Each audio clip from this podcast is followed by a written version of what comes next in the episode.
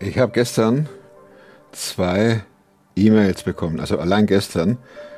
Äh, die eine Überschrift hieß, ich bin gar nicht so super fromm und dann erzählt derjenige ein bisschen und haut eine Story raus, dass ich denke, boah, den lade ich ein. Der andere genauso erzählt so davon, dass sein Haus abgebrannt ist und so weiter. Aber es wäre nichts Besonderes. Leute, es geht nicht um das nicht Besondere, sondern es geht darum, wie wir mit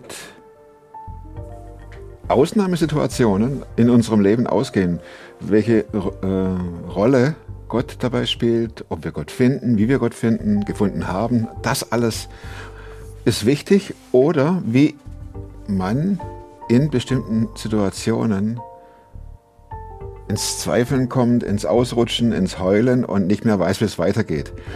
Und eine E-Mail hat mich erreicht, da stehend oben in der Betreffszeile nur dieser kleine Satz mit 29 Witwe. Und wir haben dann ein bisschen hin und her geschrieben, die Lilly und ich. Und jetzt war sie da und hat davon berichtet, wie es war, als ich zum ersten Mal Siri, Siri, nicht Siri, sondern die Krankheit bei ihrem Mann gemeldet hat und wie sie ihn begleitet hat bis zum Schluss, sich neben ihn gelegt hat und sein Herz verfolgt hat, hörend am Brustkorb, bis es aufgehört hat zu schlagen. Was für eine Geschichte. Klar bin ich einer, der gescheitert ist. Ich weiß nicht mal, was da läuft und was es ist. Ich bin in der Hinsicht im Moment ein bisschen Genau, privilegiert.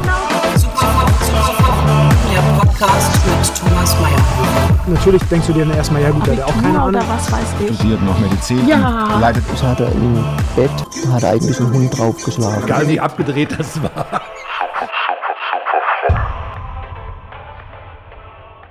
Wir erzählen jetzt keinem, dass wir hier schon seit 34 Minuten an den Mikrofonen rummachen. Ja, muss ja auch keiner wissen. Lilly, herzlich willkommen bei Superfrom. Danke. Ich finde es genial, wenn ich immer nur eine, eine äh, so schnell kann man umschalten. Merkst du das? Ich bin da. Ich bin auch da. Ich bin völlig, ich bin völlig präsent. Aber man könnte ja die Zuschauer mit reinnehmen in den Stress, den wir gerade hatten, aber das machen wir nicht. Nee, Nee. die haben genug Stress. Die haben genug Stress. Wir auch. Na, wir sind jetzt ganz gechillt. Hm? Ohne Kaffee. Müssen wir vielleicht noch einen Kaffee rein herstellen, gleich mal. Es ist cool, dass du da bist. Und 35 Minuten hier die Zeit vertrieben hast, während ich an den Mikrofonen rummache. Das ging ja schnell. Ja, ne? Ah, das ist nicht meins, die ganze Technik. Ich auch nicht. Du, du schriebst mir in deiner Headline ähm, mit 29 Witwe. Hm? Dann, als ich das las, dachte ich so ganz plump, was, was geht da in einem vor sich, wenn man denkt, jetzt bin ich 29 und mein Mann ist nicht mehr da, Hm. mein Geliebter. Wie, wie passierte das, dass du Witwe wurdest? Ähm, also ein bisschen auszuholen. Und zwar war das nämlich so, dass im Dezember 12, 2012? 2012, genau 2012, ähm, wurde bei ihm festgestellt, dass er einen Gehirntumor hat. Glioblastom Typ 4. Hat er Schmerzen oder? Ne, der, der hatte äh, oft Kopfschmerzen und dann hatte der auch starke Rückenschmerzen. Und dann waren wir zur Massage bei meiner Cousine, die ist Physio. Ähm, und sie hat uns direkt gesagt, geht morgen zum Arzt. Ähm, dann sind wir zum Arzt und ähm, der hat gesagt, äh, da stimmt was nicht. Ähm, und hat uns direkt überwiesen zum, nicht MRT, sondern zur, Irgendwas. genau. Ja, äh, aber wie, was, äh, man geht so, man geht zur Physio Hm. und denkt, naja, ich habe mir irgendwo irgendwas. Genau. Wie alt waren er da? Jetzt musst du, Du warst 29, also sagen wir 28? Nee, ich war ja 29 Witwe. Das heißt, Ja. 12 wurde es festgestellt, 14 ist er gestorben. Okay, und da war es 27, 27 und er ist äh, sieben Jahre älter 34. gewesen. 34, ja. Stimmt das? Ja, Wenn du sagst. ich sage euch nicht mehr viel. ähm, man geht ja zur Physio in dem Fall äh, und die sagt Stopp. Da läuft doch ein Film an, oder? Ja, man hat jetzt nicht, also wir haben jetzt nicht das Schlimmste mit äh, von ausgegangen, Ja. sondern wir dachten, okay, wir gehen mal zum Arzt. Ich hatte auch an dem, nee, also an dem Tag danach frei und äh, der Arzt meinte direkt so, eine Überweisung, sind wir am nächsten Tag dann halt ähm, nicht in die Klinik, sondern ähm, oh, jetzt ist ich und mit meinem Gehirn Also ihr seid irgendwie zum Spezialisten. zum oder? Spezialisten und er hat direkt festgestellt, das ist ein Gehirntumor. Also da ist etwas, was da nicht hingehört und das ist schon ziemlich groß. Und dann hat er direkt in der Uniklinik Bonn angerufen und dann ging das ganz schnell. Und dann haben wir, ich glaube, eine Woche später haben wir dann in der Uniklinik Bonn einen Termin bekommen und da wussten wir, okay, es ist schon was Ernstes. Und als wir dann da waren in der Uniklinik Bonn, hat, haben die besprochen, wie es weitergeht mit der OP quasi. Lilly, du warst 27. Hm? Da ist das Leben ja noch vor einem, man hat noch nicht so viel Erfahrung und auf Mhm. einmal heißt es, mein Mann hat einen Hirntumor, einen Gehirntumor. Kannst du dich noch erinnern, was da in dir ablief oder wie du da, wie du da lebtest? Ja, ich kann ja mal zu dem Punkt, also ich springe mal ein bisschen vor und dann sage sag ich dir, wie Mach. ich mich da gefühlt habe. Und zwar waren wir dann halt im zweiten Termin, ging es dann darum, wirklich zur OP. Dann wurde er alles vorbereitet und ähm, äh, der wurde dann operiert. Und ähm, am 19. operiert, am 24. Dezember habe ich ihn wieder nach Hause geholt. Und am 27. Dezember sind wir nochmal zum Arzt, um den Befund dann zu bekommen. Und der Arzt äh, hat dann uns gesagt, das ist ein Glioblastom, das ist ein Krebs. Ähm, und erzählt dann die ganzen Sachen. Also ich habe dann schon abgeschaltet, wo er gesagt hat, es ist Krebs. Äh, ich habe gar nicht mehr zuhören konnten, können. Und ähm, dann fragte ich den Arzt irgendwann, und äh, wann, wann ist das wieder vorbei? Wann ist das wieder weg? Klar, Ich denke mir, es es kann, ist doch nur irgendeine Erkältung quasi. Erkältung. Bis dato habe ich noch nicht wirklich viel mit Krebs zu tun gehabt. Man hat es wie gehört. reagierte er drauf, der Arzt? Der musste kurz lächeln, schmunzeln und sagt, das geht nicht weg. Also jetzt kommt Chemo und Bestrahlung und jetzt äh, müssen sie zum Onkologen und da wird alles weitere besprochen. Dann sind wir direkt eine Etage tiefer zum Onkologen. Und für mich war das Chinesisch, was die da gesprochen haben. Ich wollte mich auch danach gar nicht informieren. Google ist ja immer alles schlimmer. Äh, Jakob hat's gemacht. Ich habe die Finger davon gehalten, genau, Finger von. Und ähm, ja, dann ging die Sache, dann fing es halt, ich überspringe mal so ein paar Sachen. Ähm, dann ging es halt mit der Chemo und der Bestrahlung. Dann war er in einer Klinik, in einer Extraklinik in Bonn auch, wo nur Bestrahlung und Chemo dann ähm, stattfanden. War der auch stationär da. Ähm, aber die Klinik war so schlimm. Also ich sage immer Krankenhäuser am besten nur von Ja gut, das Außen. ist klar, ne? Hat er sich verändert, nicht nur äußerlich, sondern auch vom Wesen her, dein Mann? Mm, Er ist näher zu Gott gekommen. Also er war vorher, vor der Diagnose, also 2012, war der so am Schwimmen. Also er ist zwar christlich aufgewachsen, aber er schwamm, was das heißt, so Gott, wer ist Gott für mich und, Mhm. und dass er es neu finden musste für sich. Und da fing er halt wirklich an, da ist nochmal neu was angestoßen, wo er Gott angefangen hat, neu zu suchen. Wer ist Gott für mich? Und hat ihn da nochmal neu erfahren. Was auch schön war. Für, für uns dann, Ja. in einer Sicht. Aber ähm, ja, die Zeit, halt Chemo und Bestrahlung war nicht so schön. Also ich fand es ganz schlimm, wo er dann am Wochenende mal nach Hause kam und ähm, irgendwann haben wir einen Film geguckt und dann macht er den und holt ein Büschel Haare raus. Und ich dachte, scheiße. Es ist wirklich, äh, äh, Es ist Krebs, es ist Krebs. es ist, also es ist Chemo. das, äh, das war für mich auch eine der schlimmen Sachen. So dachte ich mir, ey, krass. Ja, ähm, wie ging es dann weiter? Der hat dann die Bestrahlung und Chemo äh, abgebrochen, weil er gesagt hat, dass, ähm, dass mein Körper, der wird ja so gequält von dem ganzen Zeug, von der Bestrahlung und vor allem von der Chemo, dass er gesagt hat, ich mache das nicht mehr weiter, weil mein Immunsystem ist ganz weit unten. Hat dann, ähm, ich glaube, im April abgebrochen. Also von Januar bis April hat er dann Chemo gehabt und Bestrahlung und ist dann auch schnell wieder arbeiten gewesen. Er ist ganz schnell wieder fit geworden er musste da, oder wir sind dann alle drei Monate zur Untersuchung, zum MRT nach Bonn, in die Uniklinik, weil die da dann die ganze Geschichte von ihm kannten. Und das war auch alles super. Klar, nach jedem oder vor jedem Termin waren wir super aufgeregt. Was kommt jetzt? Also er hat die äh, Therapie abgebrochen und es wurde besser. Es wurde dann besser, genau. Wie reagierten die Ärzte drauf? Ja, die haben natürlich immer wieder versucht, wollen sie nochmal und, und, und. Und er wollte Ähm, nicht. Nee, er wollte nicht.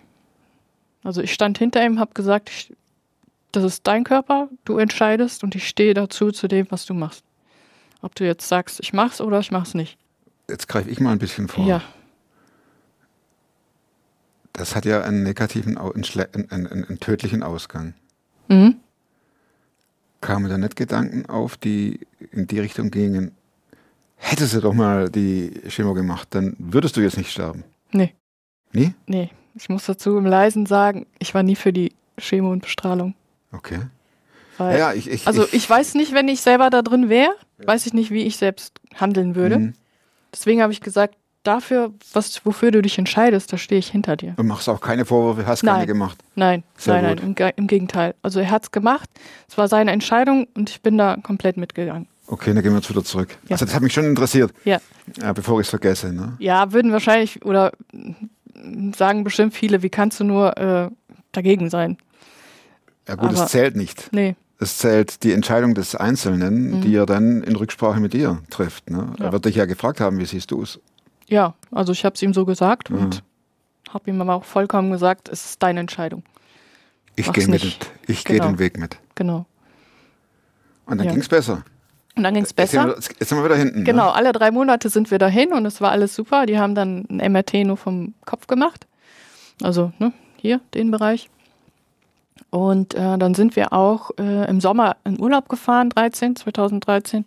Drei Wochen, drei Wochen Kroatien. Es war auch wunderschön. Und nichts äh, mehr, keine Nebenwirkungen und die Haare fingen Schwäche. an zu wachsen. Und er kriegt wieder seine Haare Ja. und ihr dachtet, Gott sei Dank. Ja. Apropos Gott sei Dank, wie gingst du mit Gott um in der Zeit bis Kroatien? Also Gott, Gott war für mich eigentlich, äh, ich bin so aufgewachsen mit Gott und ähm, da habe ich Gott noch mal ganz anders kennengelernt. Also viel persönlicher auch noch mal. Ich habe viel mit Gott geredet auch. Gott, mein Papa. Ähm, also es ist nicht nur irgendwo ein Gott, sondern es ist halt näher als Gott irgendwo, wo ich dann halt Papa auch mit, mit ihm überall reingegangen bin. Also Krankenhaus, Chemo, Strahlung. Ähm, und da habe ich ihn auch ganz nah nochmal erfahren. Und Jakob hat ihn halt auch nochmal als sein, ich glaube auch als Papa erfahren. Obwohl die Stufe kam ja dann noch, noch intensiver nach. Und dann ging, und dann ging der Kroatien-Urlaub, das war wie das Flugzeug, das jetzt startet, ne? Genau, Das geht jetzt hoch. genau, Hey, und vor uns liegt die Welt. genau. Also für uns war klar, es- er ist geheilt. Ja? Irgendwie war es Ein da- Wunder. Genau, ein Wunder. Wohl Glioblastom Typ 4 ist ja auch einer der, ich glaube, der aggressivsten Krebsarten. Kenne mich da nicht so aus. Ne? Ja, ich, auch, ich habe mich auch bis jetzt noch nicht wirklich damit informiert. Muss Ihr man habt nicht. gedacht, Gott Ja. hat ein Wunder getan und es ist alles cool. Wir sind hier in der Sonne Genau. und schwimmen im Meer und es ist überstanden. Mhm. So, um diese Eingangsfrage an den Arzt aufzugreifen. Ja, Wie lange ist das jetzt? Im Sommer dachtet ihr, safe. genau. Ja, und dann ähm, war es so, dass wir ähm, im November dann ganz klar gehört haben, also die, die ganzen Details wird den Rahmen sprengen, aber ganz klar gehört haben, das Haus, wo ich jetzt drin wohne, in, ähm, das ist unser Haus, dass Gott uns das gezeigt hat. Das haben wir dann auch gekauft im November. Dezember 13 sind wir eingezogen, eine Woche vor Weihnachten und da ging es Jakob schon schlecht. Äh, Der hatte Rückenschmerzen und äh, Kopfschmerzen und wir dachten, Das ganze Programm wieder? nein, wir dachten, es ist durch den Umzug. Also es ist halt, ne? Richtig, Kartons und Genau, Möbel. Kartons und, Stress und wieder voll arbeiten und äh, mit äh, Umzug und renovieren und und ist halt schon viel. Machen wir mal Urlaub, Schatz, dann geht's wieder. Ziehen jetzt erstmal ein im Chaos und wohnen hier erstmal. Machen Genau. erstmal Weihnachten. Und dann Weihnachten, genau. Und dann konnte er Weihnachten aber nicht Wasser lassen.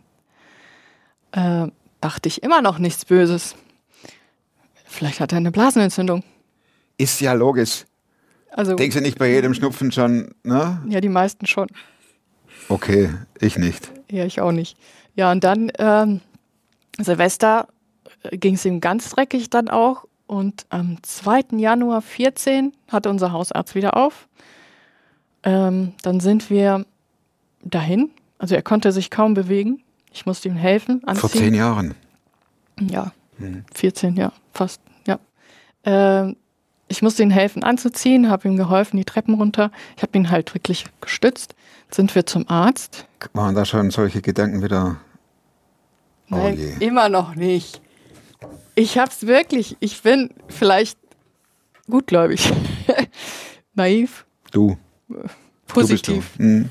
Wir sind zum Arzt und der Arzt hat den, der hat nicht viel untersucht, hat gesagt, Frau Löwen, packen Sie die Kliniktasche und fahren Sie direkt nach in die Uniklinik Bonn, weil da kennen Sie die Geschichte von ihm.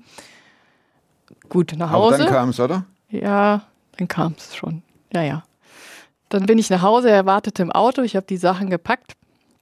Und dann sind wir in die Klinik Bonn, äh, Uniklinik Bonn. Ähm, ich habe ihn unterstützt.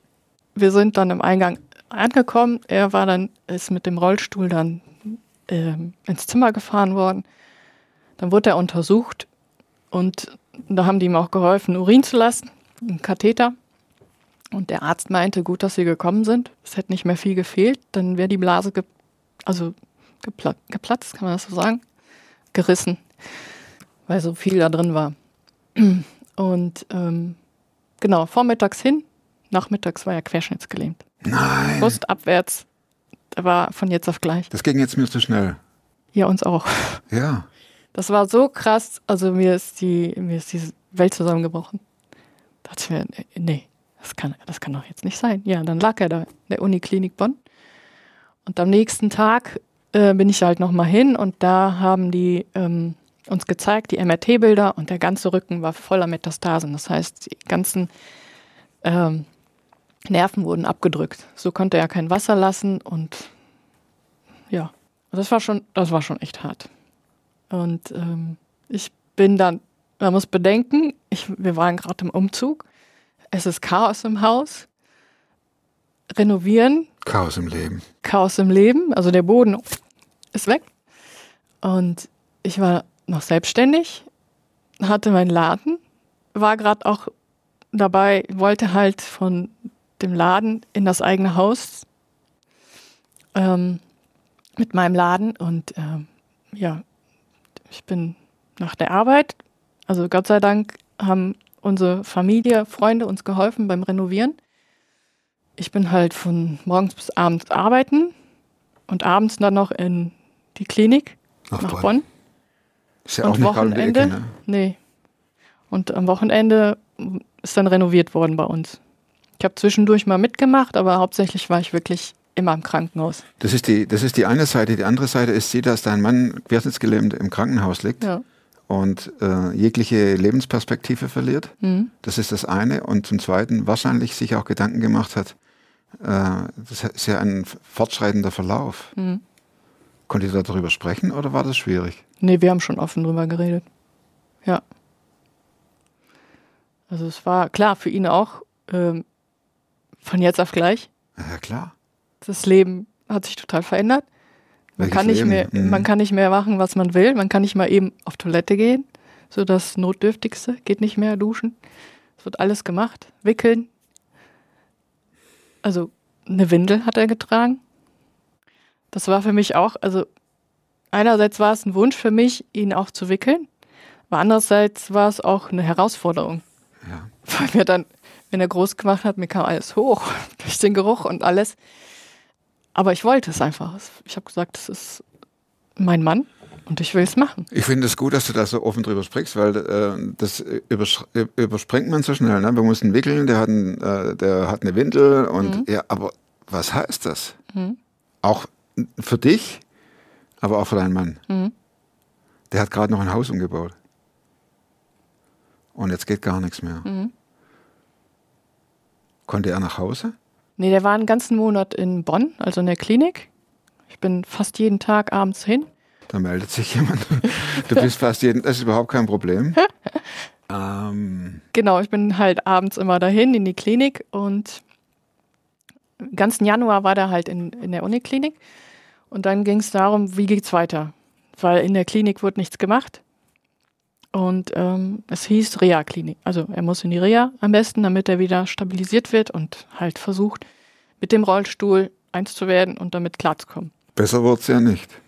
Doch, es wird dann besser.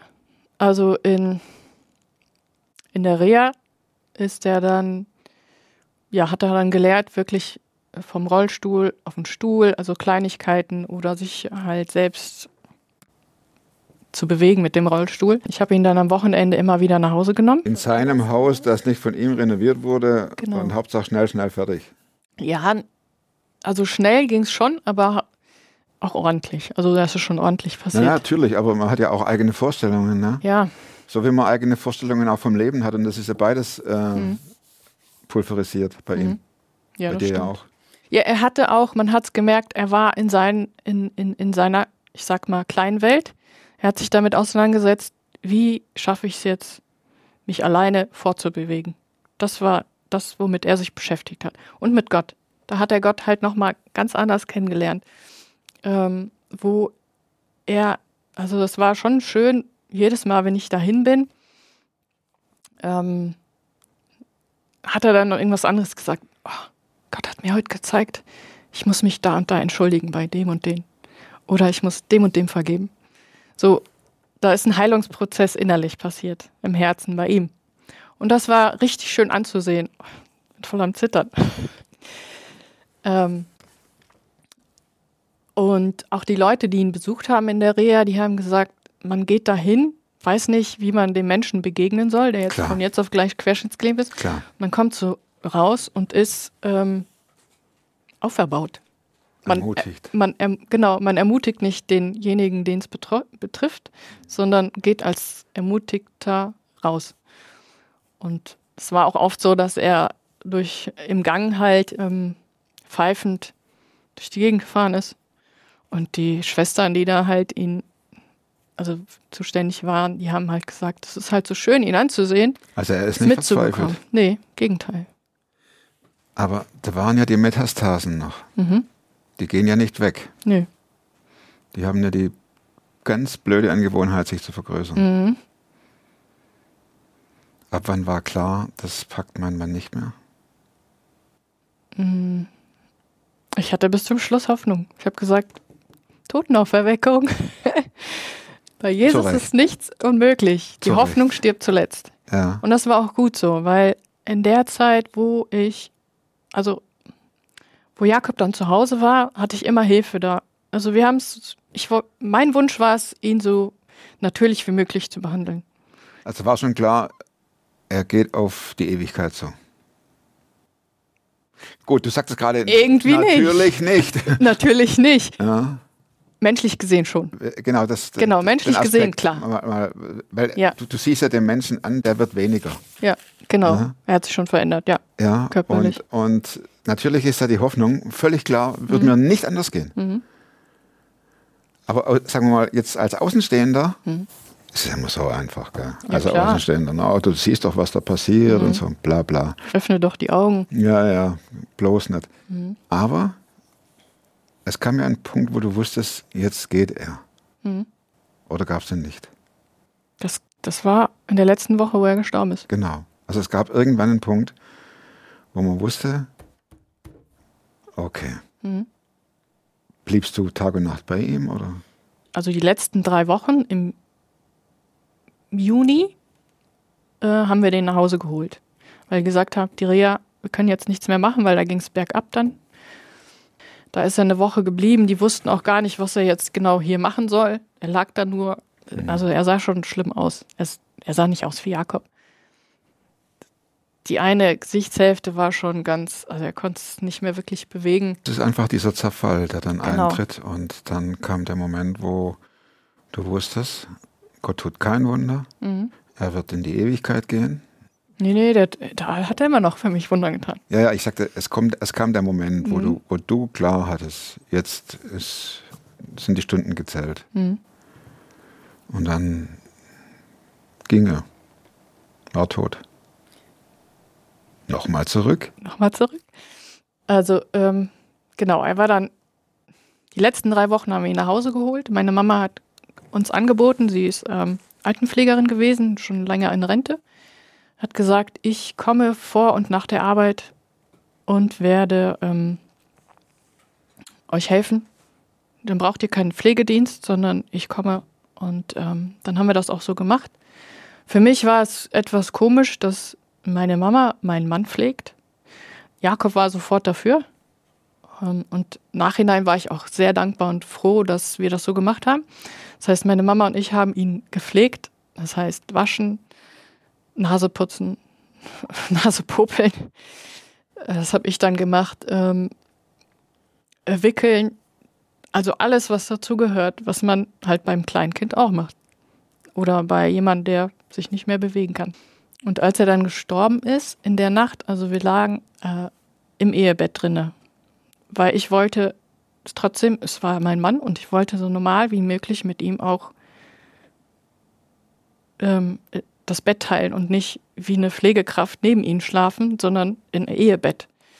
Und in der Nacht, wo er dann gestorben ist, es war die erste Nacht, wo ich gut schlafen konnte.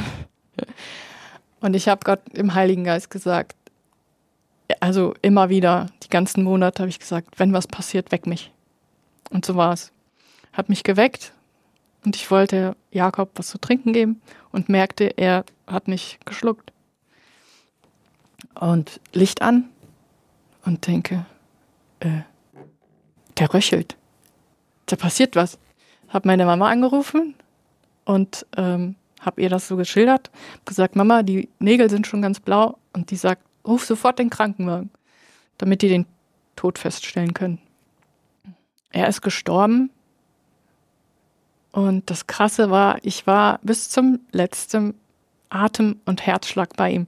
Ich habe mein, mein Ohr, meinen Kopf auf sein Herz gelegt, auf seine Brust und habe wirklich den letzten Herzschlag mitbekommen. Und das Schlimme an dem Ganzen war das Röcheln. Also, Hörst du das noch? Nee. Also ich habe es lang, lange gehört, Mhm. musste auch lange verarbeiten. Mm, Aber jetzt nicht mehr. Klar, jetzt habe ich mich damit nochmal befasst. Ähm, aber das fand ich das Schlimmste, dieses Röcheln, wo ich dachte mir, boah, ist das laut, ist das schrecklich. Und doch war ich sehr dankbar, dass er zu Hause gestorben ist, dass ich bis zum letzten da war. Du hattest dein Ohr an oder auf seiner Brust Mhm. Und hattest auch gehört, dass es nichts mehr röchelt. Das Röcheln hat noch länger gedauert, als der Herzschlag aufgehört hat. Ähm, genau, und dann war er tot und dann habe ich erstmal die Bibel, Psalm 23, vorgelesen. Da war meine Mama schon da, die ist halt gekommen, meine Cousine und sein Bruder, der äh, unten im Haus wohnt.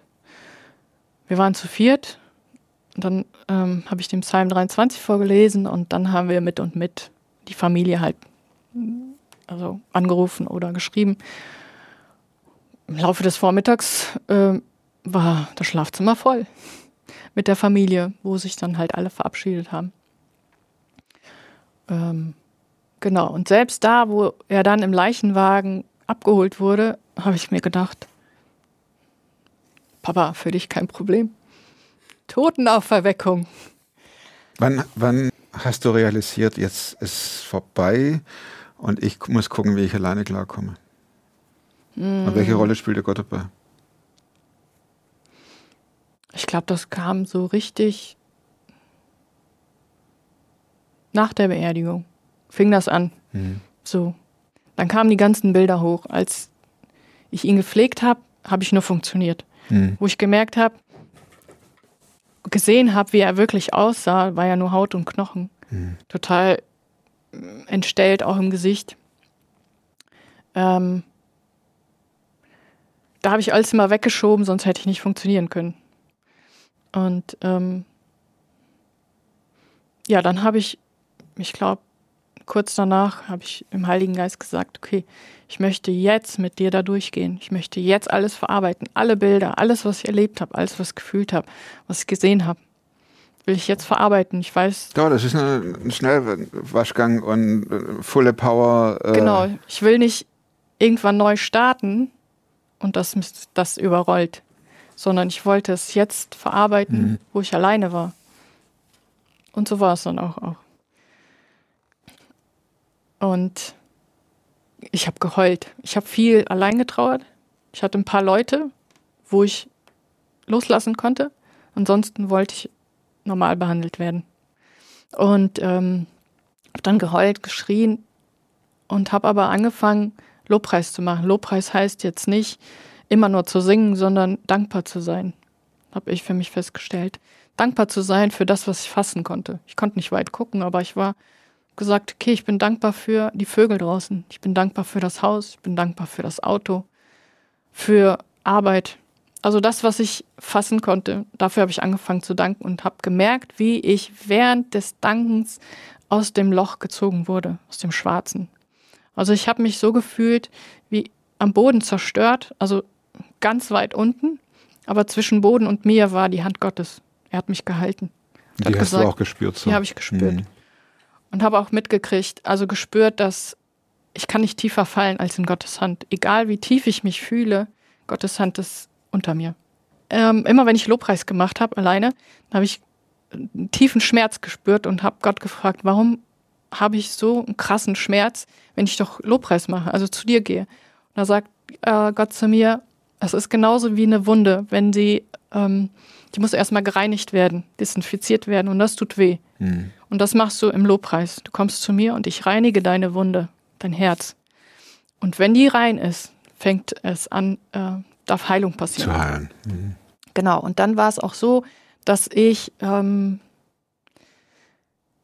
ich wusste auch, das war dann, ich glaube, fast ein Jahr später, wo ich dann auch wieder zu Gott geschrien hatte, ähm, ich kann nicht mehr, ich, ich, ich vermisse ihn so sehr, ich weiß nicht, wohin mit mir.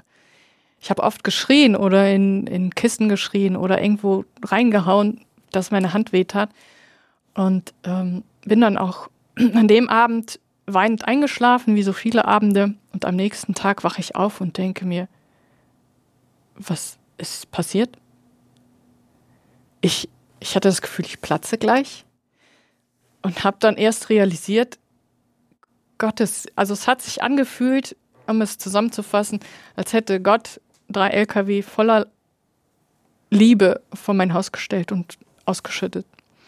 Also ich war so voller Liebe, ich hätte am liebsten alle angerufen und hätte die umarmt und allen, denen ich begegnet bin und gesagt, ich liebe dich. Und diese Liebe, diese starke Liebe, die, das hat drei Wochen intensiv angehalten, wo ich wirklich gesagt habe, boah, ich, ich weiß nicht, wohin mit der Liebe. Wem soll ich was weitergeben? Ich platze vor Liebe und nicht vor Schmerz. Das war ein Jahr danach. Das war ungefähr ein Jahr danach. Genau. Und ähm, ja, so gingen die Jahre dann halt ins Land, wo ich ähm, immer mehr Heilung erfahren habe, immer tiefer Heilung erfahren habe. Ähm, und dann auch gemerkt hat durch meine Cousine, die mich mitgenommen hat, die war in der Zeit auch alleine. Ich bin mit ihr in den Urlaub gefahren. Ähm, wir waren vier Wochen in Australien. Wir hatten einen Van, wir waren zwei Mädels, also sie und ich, zu zweit.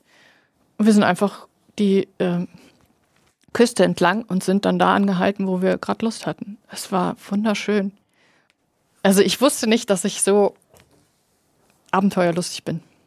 Es hat sich so angefühlt, die eine Tür ist zugegangen durch den Tod und ganz viele Türen sind aufgegangen. Da, wo ich Angst hatte, da bin ich reingegangen. Ich hatte Angst vor Hunden und bin, habe Hunde gestreichelt. Ich hatte Angst vor Fischen unter mir, habe einen Tauchschein gemacht.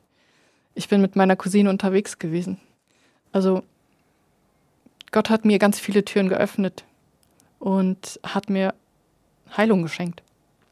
Also durch, ich habe mich an Gott gekrallt. Ich habe gesagt, ohne dich schaffe ich das nicht. Du bist der Einzige, der mir helfen kann. Und heute bist du verheiratet und hast und ihr habt ein drei Jahre altes Mädchen. Genau. Meine vier Schlussfragen, packen wir die noch? Im Buch, das du nicht nur einmal gelesen hast? Ach, du hast auch eins da. Ich habe ein Buch mit. Genau, Das Herz das Herz. von Reinhard Hirdler. Zwei Sätze, um was es da geht. Also es sind verschiedene Ebenen des Herzens durch Schmerz und sonstiges, die man erlebt und wie man damit umgeht oder da rauskommt. So, vielleicht. Und die zweite Frage heißt, wozu kannst du heute leichter Nein sagen als noch vor, lass uns doch mal zehn Jahre machen. Also ich war ein, eine Person, die war super schüchtern, hat mich hinter Jakob versteckt und habe ihn immer vorgeschoben. Und durch den Tod ähm, musste ich selbst Mann stehen oder Frau stehen Frau.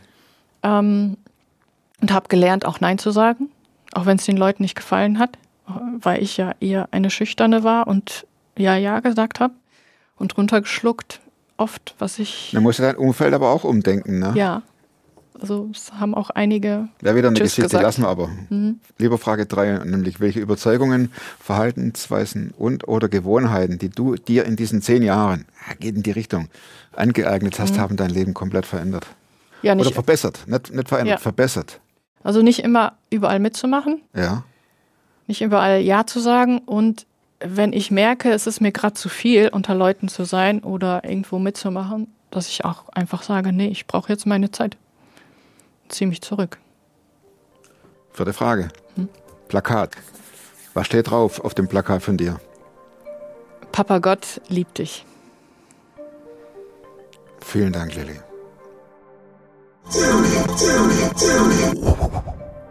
Vielen Dank fürs Zuschauen. Hinterlasst der Lilly dicke, dicke, fette Daumen. Teilt den Film.